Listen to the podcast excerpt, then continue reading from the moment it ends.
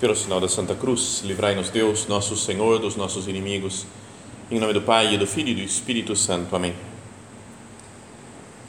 Meu Senhor e meu Deus, creio firmemente que estás aqui, que me vês, que me ouves. Adoro-te com profunda reverência.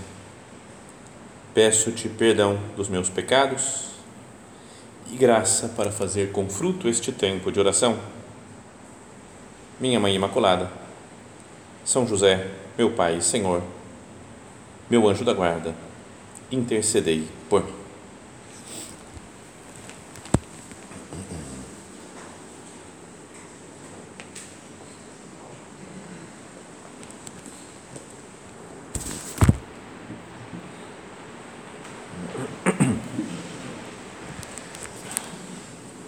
Depois daquela cena que estávamos meditando, né, antes anteriormente, de João e André que se encontram com Jesus e permanecem à tarde com ele, continua o evangelista, né, São João, dizendo: André, irmão de Simão Pedro, era um dos dois que tinham ouvido a declaração de João e seguido Jesus. Então fala claramente né, que era Santo André. E aí diz, logo depois, ele encontrou primeiro o próprio irmão, Simão, Simão Pedro, e lhe falou: Encontramos o Cristo, que quer dizer o Messias, né? encontramos o Messias. A palavra Messias significa ungido, não é que era o, então os reis de Israel, os profetas, né, os sacerdotes eram ungidos mas falavam, vai ter um que é o ungido, o Messias, ou em grego, o Cristo, que vai ser o Salvador, o que vem salvar o mundo.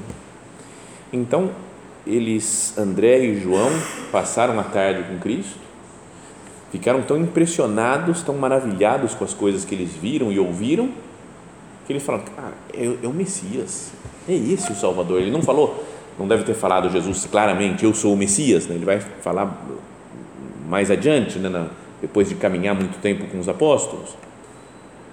Mas o André, na hora, já fica com essa ideia. Chega em casa, encontra com seu irmão, Simão, Pedro, e fala para ele: encontramos o Messias. Bom, encontramos. Então, acho que o que é legal aqui é também pensar como é natural falar de Jesus quando a gente se encontra com Ele. Então, esse aqui, essa meditação é sobre o apostolado. Né? A primeira meditação, podíamos dizer que teve como título Estar com Cristo, permanecer com Cristo. E essa segunda é, uma vez que eu permaneci com Cristo, eu vou levar Cristo para os outros, né? ou levar as pessoas até Jesus. Então, é natural falar dele né? quando se encontra com ele não sei, não, não aparece, pelo menos no, nesse relato evangélico, que Jesus tenha dito para João e André: Ó, oh, pessoal, vai lá agora, começa a pregar, fala de mim para o pessoal, traz mais gente que eu quero falar com mais gente. Não, não parece isso. Né? Tanto que Jesus ia andando e as pessoas iam atrás dele, iam seguindo. Depois, só mais para frente, é que ele vai escolher os doze, né? vai chamar para que estivessem perto dele, junto dele mas aqui estava mais solto ainda o negócio, e o pessoal conhecendo Jesus. Então, mas alguém que se encontrou com Cristo precisa falar dele. Quando a gente tem uma grande alegria, quando a gente encontra algo que é verdadeiro, encontra a verdade, descobre uma coisa nova, como é que a gente quer contar para os outros?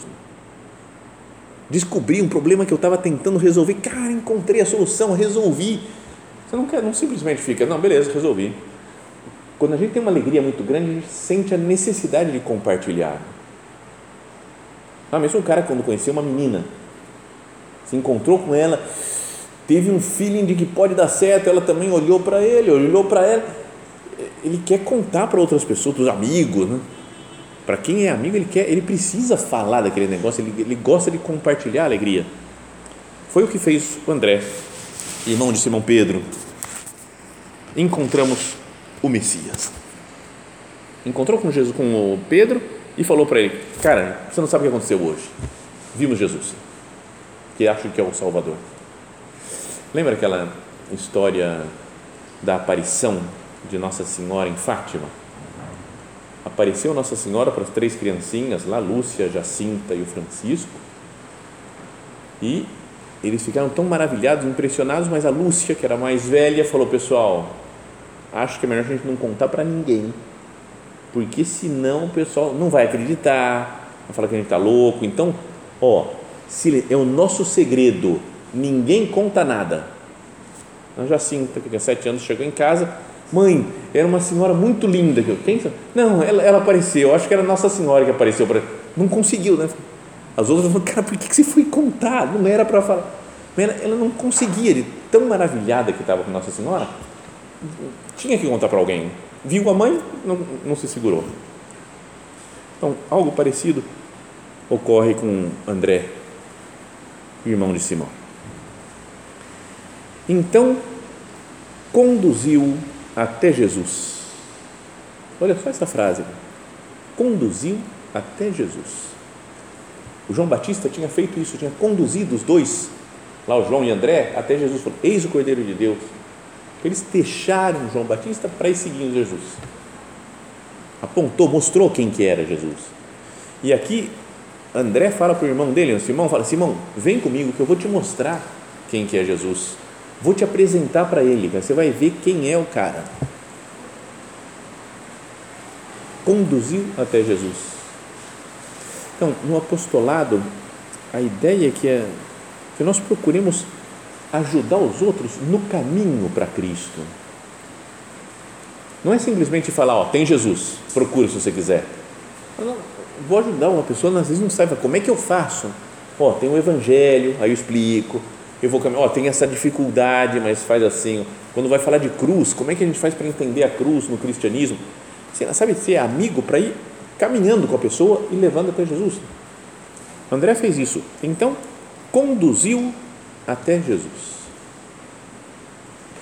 Tem uma história que já contei muitas vezes, muitas vezes, vou repetir agora, mas que foi na época quando estava me ordenando padre. Acho que a gente era diáconos ainda, né? Passamos seis meses de diácono antes da ordenação sacerdotal. E para dar meditação, a gente tem que, né, acaba tem que aprender alguma coisa para fazer o que estamos fazendo agora, né? conduzir a oração, para que as pessoas né, façam oração, conversem com Cristo na meditação. E então, o padre que estava nos formando lá, um dos padres formadores, falou: Eu quero que vocês vão agora diante de uma câmera, como essa aqui, é sozinho, vai lá e você conta uma história e tira alguma consequência, alguma consideração espiritual dessa história. Então era meio estranho, né? estava sozinho na frente de uma câmera. Então eu lembro, contei uma história, quando era pequeno, aconteceu isso, aconteceu aquilo, sei lá, e depois então, conclusão, tal coisa. Né? Foi três minutos, minha historinha e conclusão. E depois a gente teve um dia, depois que todo mundo, os 26 que éramos lá nos ordenando, todo mundo filmou, aí fomos na sala assistir as histórias de cada um. Cara, era uma vergonha porque você fala, meu Deus do céu. E o padre, né, os padres formadores, eles iam comentando. Falaram, essa história foi muito boa, essa daqui não tem nada a ver, essa história. É? Essa daqui, cara, ó, você podia ter explicado melhor esse negócio aqui.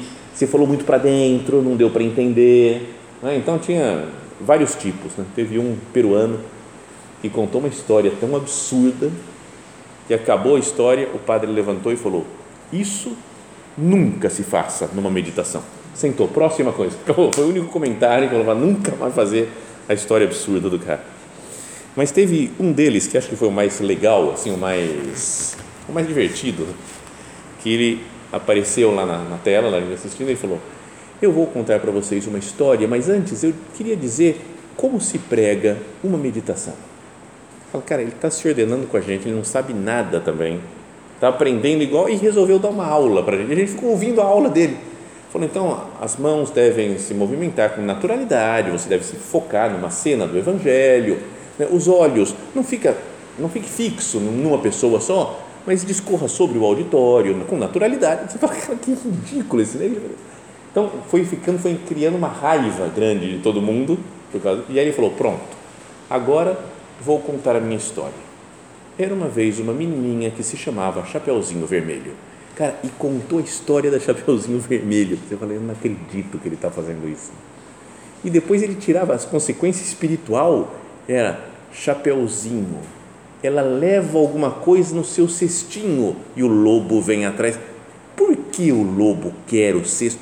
Chapeuzinho, o que você leva no seu cesto? Então era tão, era tão ridículo que você fala, meu Deus do céu, que absurdo, né? Então foi, um, foi muito marcante esse dia. Né? E até hoje, faz 20 anos que nos ordenamos já e todo mundo lembra só aquela cara, como fosse, como fosse ridículo, cara. Bom, mas teve um deles, um que mora na Nova Zelândia agora, e ele contou uma história do bicho da seda. Antigamente, o pessoal mais velho, teve uma febre, uma época, de criar bicho da seda. Eu não sei o que, que é aquele bicho, era uma, uma espécie de um lagarto. Daqui, não sei, acho que só o Mateus, mais ou menos, é que é da, da idade do, do bicho da seda.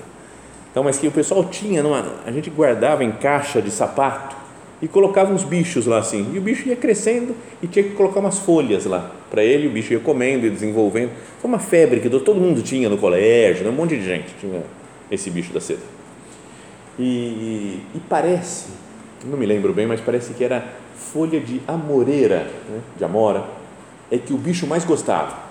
É que ele comia muito, crescia mais rápido, era super bom, nutritivo para ele.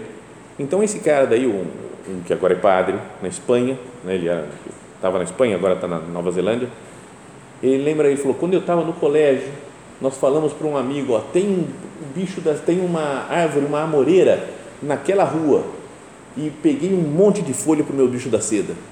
Aí um dos amigos falou, cara, eu vou lá também, onde que é a rua? Ele falou, não, é lá, você pega essa rua, depois vira outra, segunda direita, e aí foi, pegou e trouxe umas folhas que não tinha nada a ver com a moreira. O cara, onde você foi? Ah, onde você falou? Vem aqui, ó, por aqui, levou no caminho e mostrou, falou, é essa árvore, não essa outra que você pegou aqui, ó. Oh, eu peguei da árvore errada, eu não sei o que é a moreira. Então, ele explicava, ele falou, ó, teve que ir junto com um amigo e explicar, falou, ó, isso daqui é uma amoreira, o caminho é esse, esse daqui eu estou te apresentando, uma amoreira, pode pegar essa folha que é boa para o bicho da seda. Então daí ele tirava uma consequência, uma conclusão aqui que era ligado com o apostolado e falou, às vezes para Cristo a pessoa está tão perdida, não sabe nada, não adianta falar, não, vai lá e lê esse negócio. A pessoa não sabe que passo dá para se encontrar com Cristo. É preciso conduzir até Jesus, ensinar as coisas, caminhar com Ele, até que ela vá ganhando soltura no relacionamento com Cristo. Então, é isso que fala no Evangelho, que então conduziu até Jesus, que lhe disse, olhando para ele: Tu és Simão, filho de João, tu te chamarás Cefas, que quer dizer Pedro. Então, olha só o apostolado do André, como é que foi. Conduziu para Jesus e depois, a partir daí, a iniciativa é toda divina, a iniciativa é de Cristo Cristo é que fala, ó, você é o Simão, filho de João, conheço a tua família. Você vai se chamar agora Cefas, que significa Pedro, pedra. Cada um começa a ter um relacionamento pessoal com Cristo daí. O André, que levou o irmão, não fala de nenhum outro nome que ele tivesse, né? Falou, tu és André, filho de João, tu te chamarás, sei lá. Não fala nada, porque o jeito de Jesus se relacionar com André é chamando ele de André mesmo, normal. O jeito de Jesus se relacionar com Simão é chamando ele de Pedro. O jeito de Jesus se relacionar com cada um é uma coisa especial, é de cada um. Então eu não tenho que entrar, eu, eu conduzo a pessoa até Cristo, mas depois é para Jesus é você que, que é o dono das almas. Não quero que todos os meus amigos sejam assim, ó, tem que fazer isso aqui, agora tem que rezar isso, agora tem que fazer assim, agora tem que se comportar desse jeito, você tem que falar com Jesus dessa maneira. Não, cada um tem o seu modo pessoal de se encontrar com Cristo. As almas são de Deus. Eu tenho que só apresentar as pessoas para o Senhor e depois deixar que Deus faça a sua obra, o seu trabalho, a conversão daquela alma Bom, o Evangelho continua dizendo assim: no dia seguinte, ele decidiu partir para Galiléia, Jesus, e encontrou Filipe, Jesus disse a este: Segue-me. Mais um que vai ser depois discípulo, vai ser um dos apóstolos mais para frente, São Felipe. E Jesus disse: Segue-me. Filipe era de Betsaida, a cidade de André e de Pedro. Era da mesma cidade dos outros, né, desses dois irmãos. Filipe talvez fosse até conhecido deles. Não fala aqui, mas podia ser que o André ou o Pedro é que levou o Filipe até Jesus. Mas o, o, interessante é que logo ele começou a seguir Jesus, né? Jesus olhou para ele e falou: Esse é o cara, né? segue-me. Ele começou a seguir Jesus. E dizia Filipe, encontrou-se então com Natanael, outro que vai ser apóstolo, São Natanael, São Bartolomeu, é outro nome dele, e disse-lhe: Encontramos Jesus, o filho de José de Nazaré, aquele sobre quem escreveram Moisés na lei, bem como os profetas Natanael perguntou: De Nazaré pode sair algo de bom? Felipe respondeu: Vem e vê.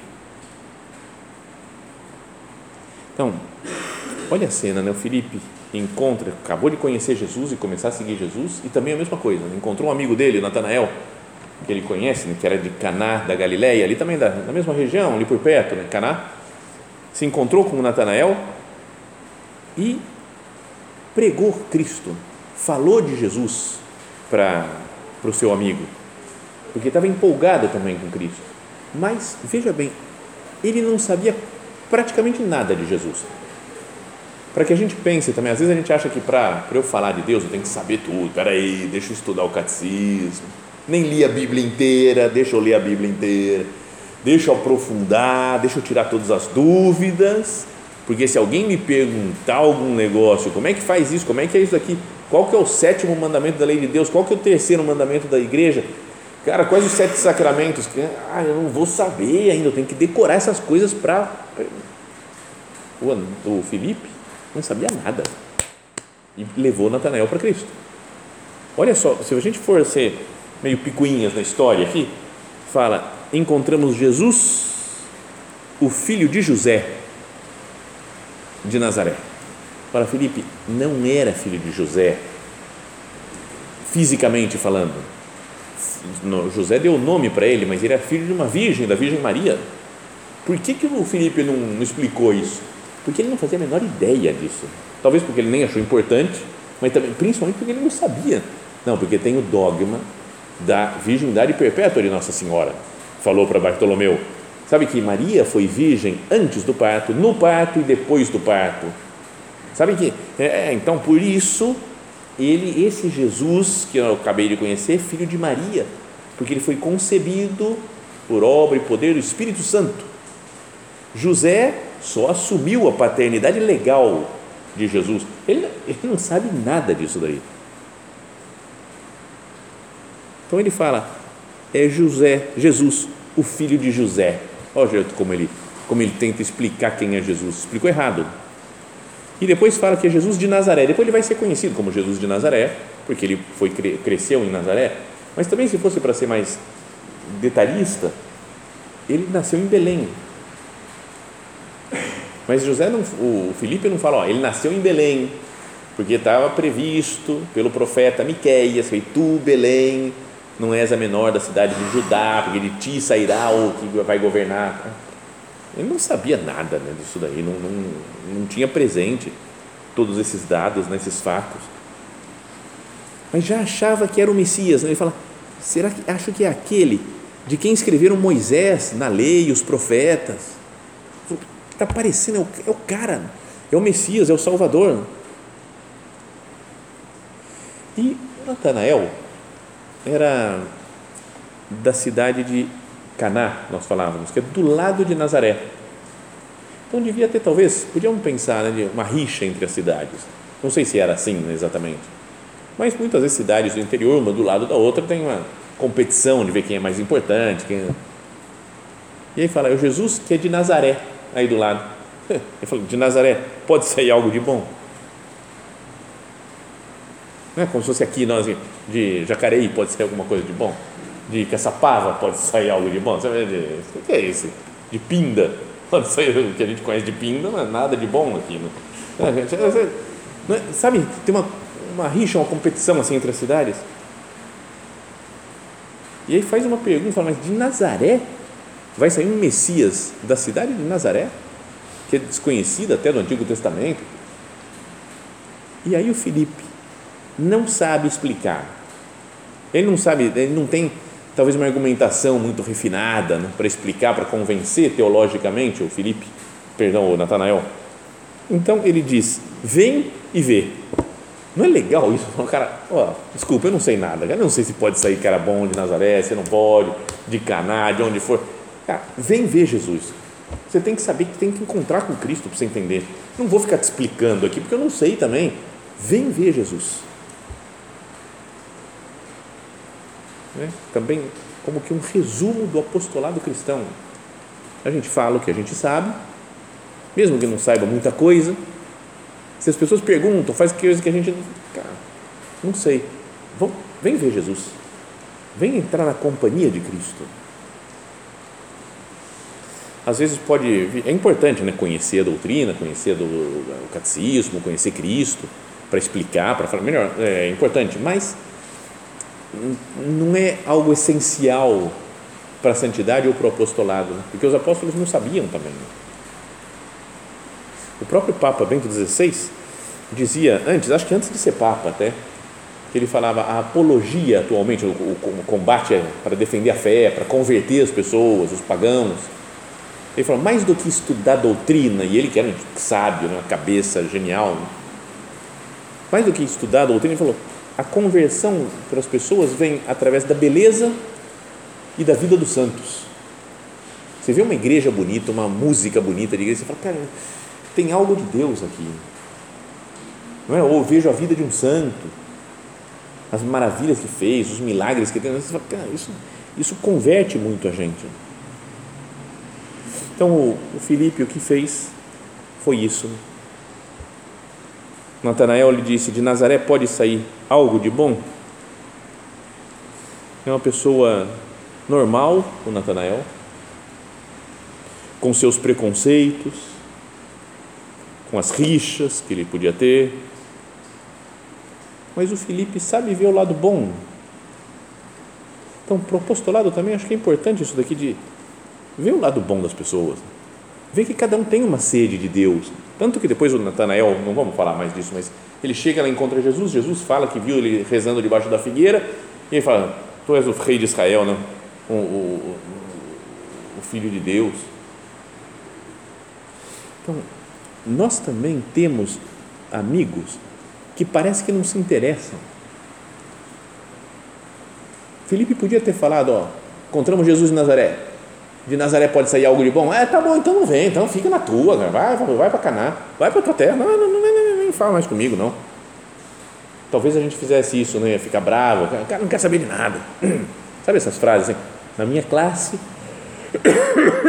ninguém quer saber de nada. No meu trabalho não tem um que presta. A gente tem umas visões assim, meio de falando.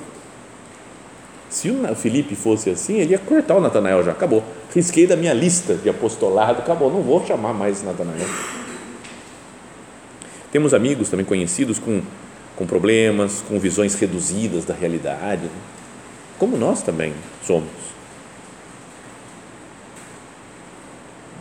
Mesmo na, na, na sociedade, quanto a gente vê nas, nas mídias sociais, nas redes sociais, a quantidade de ataques, de brigas, de discussão, você tem que ser desse, desse time ou desse outro, né? dessa, desse partido ou desse outro, desse, dessa visão de mundo ou dessa outra. Tem que ficar brigando, tem que ficar.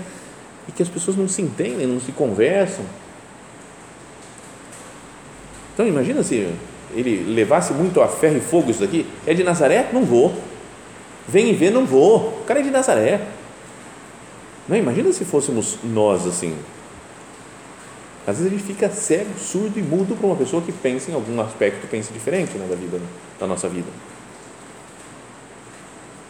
Não é? Você tem que conhecer uma outra pessoa, mas ele é ateu. Ah, não, ateu, não, nem falo com ateu. Ah, tá louco, o cara não acredita em Deus, nem falo.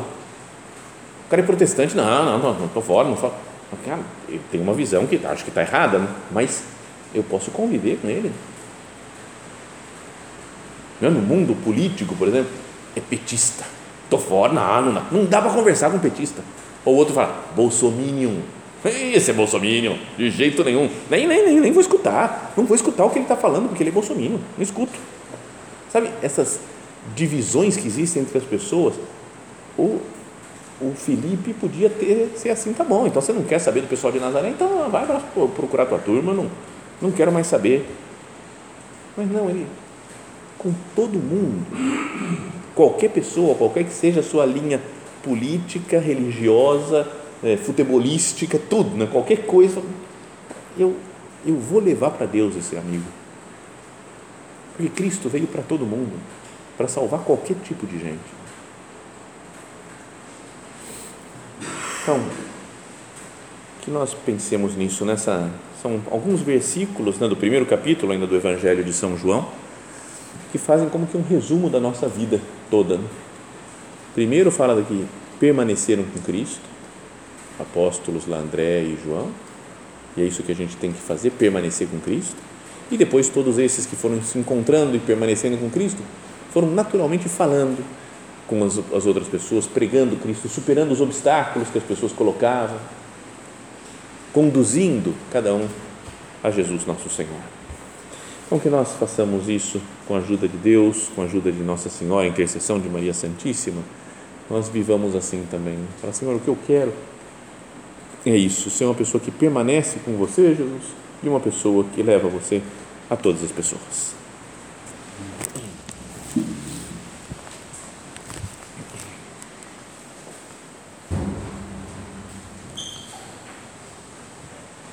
Dou-te graças, meu Deus, pelos bons propósitos, afetos e inspirações que me comunicaste nesta meditação. Peço-te ajuda para os pôr em prática. Minha Mãe Imaculada, São José, meu Pai e Senhor, meu anjo da guarda, intercedei por mim.